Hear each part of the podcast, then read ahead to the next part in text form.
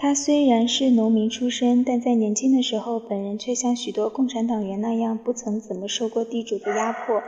还有，马克思主义虽然是他的思想的核心，但据我的推想，阶级仇恨对他来说，大概基本上是他哲学体系中的一种理性的产物，而不是本能的冲动。他的身上似乎没有什么可以称为宗教感情的东西。我相信他的判断都是根据理性和必要做出的，因此我认为他在生与死的问题上，在共产主义运动中大概基本上起着一种节制的作用。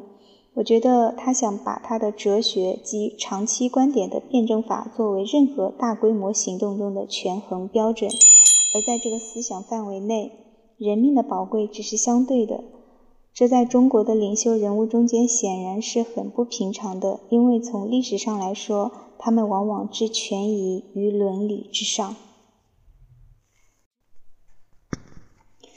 毛泽东每天工作十三四个小时，常常到深夜二三点钟才休息，他的身体仿佛是铁打的。他认为这要归因于他在少年时代在父亲的田里干过苦活，要归因于他在学校读书的刻苦时期。当时，他与几个志同道合的人组织斯巴达俱乐部一类的团体。他们常常饿着肚皮，在华南山林中做长途的跋涉，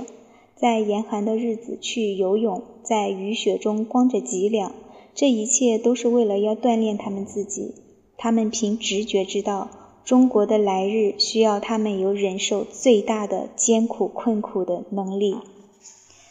有一次，毛泽东曾经花了整整一个夏天走遍他的家乡湖南全省。他靠挨家挨户替农家做工换饭吃，有时候甚至靠行乞。